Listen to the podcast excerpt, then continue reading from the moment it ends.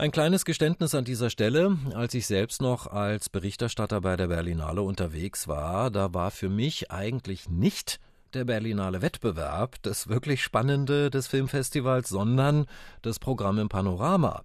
Dort liefen die interessanteren Filme, politisch, von Regisseurinnen und Regisseuren aus aller Welt, in den unterschiedlichsten Stilen.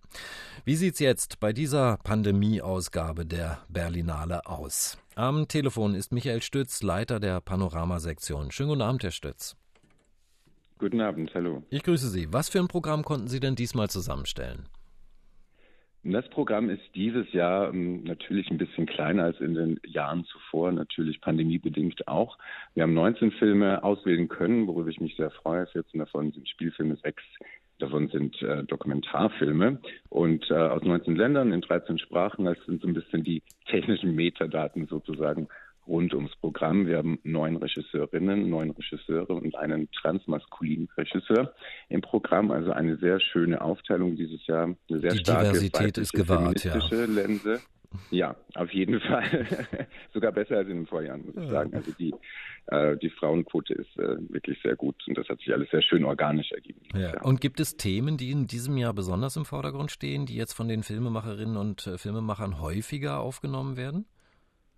Ja, es finden sich schon so rote Fäden, die man immer wieder aufnehmen kann, muss ich sagen, wenn man so durchs Programm geht. Es geht sehr stark um das Infragestellen von Machtverhältnissen, und zwar im privaten wie im politischen.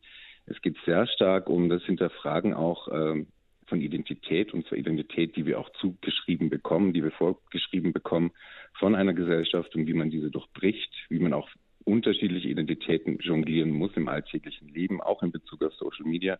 Also es ist ein sehr starkes politisches junges Kino auch dieses Jahr und ähm, auch sehr international.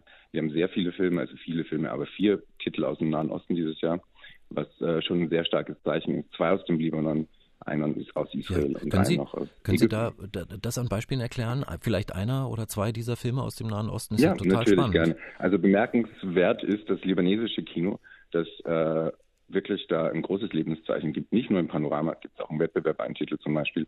Und äh, wir haben einen Dokumentarfilm und einen Spielfilm im Panorama. Ich äh, werde hier kurz über Miguel's War sprechen von Eliane Raheb. Das ist der Dokumentarfilm, den wir hier im Panorama haben. Und zwar ist das ein Porträt über eben diesen titelgebenden äh, Mann Miguel, der vor 37 Jahren aus dem Libanon geflohen ist und Unterdrückung seine Sexualität nicht ausleben konnte, ein sehr konfliktreiches Familienleben hatte, also religiöse Konflikte, ähm, politische Konflikte, Konflikte mit der eigenen Identität nach Spanien geflohen ist, sich dort ausgelebt hat, sich im Exzess verloren hat. Und jetzt 37 Jahre später geht diese Regisseurin mit ihm auf eine Reise zurück. Ja? Und mhm. es geht hier darum, diese Identitäten alle aufzuschälen und sich diesen Konflikten zu stellen. Ja? Und es ist sehr stark dieser Blick zurück, auch ins Private, aber sehr stark ins Politische, weil es auch sehr stark um den Krieg natürlich in Libanon damals geht, wo er auch aktiv mit teilgenommen hat.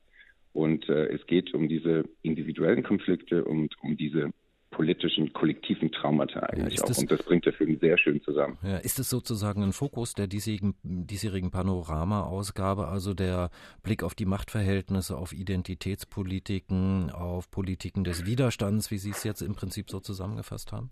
Ja, auf jeden Fall. Also das zieht sich durch sehr viele Filme natürlich auf unterschiedliche Art und Weise und vor allem auch Formen. Es gibt sehr viele Filme, die sich dieses Jahr für ein sehr intimes und sehr unmittelbares äh, Kino mit auch mit ihren Bildern entschieden haben, also die sehr mit kleinen Teams gedreht haben, ja, mit Handkamera, sehr dynamischen Aufnahmen. Und ähm, dann gibt es natürlich auch einen Film wie Sensor ähm, aus Großbritannien, das äh, unser großer Genrefilm ist, wo es aber genauso um diese individuellen Konflikte und Traumata und aber auch ein politisch größeres Thema geht. Ja. Ähm, was natürlich zum Panorama auch immer gehört, sind die großen Preise und die großen Partys, die dazugehören. Also zum Beispiel der Panorama Publikumspreis oder natürlich der Teddy Award, ne, der schwul-lesbische mhm. Transfilmpreis, wie man jetzt wahrscheinlich sagen wird. Wie ist es mit denen? Werden diese Preise jetzt vergeben? Und Partys wird es ja nicht geben, aber die Preise werden vergeben? Also Partys gibt es definitiv keine jetzt. Also wenn dann höchstens auf äh, Zoom oder online, aber das äh, gut, äh, kann man auch gerne mal vergessen.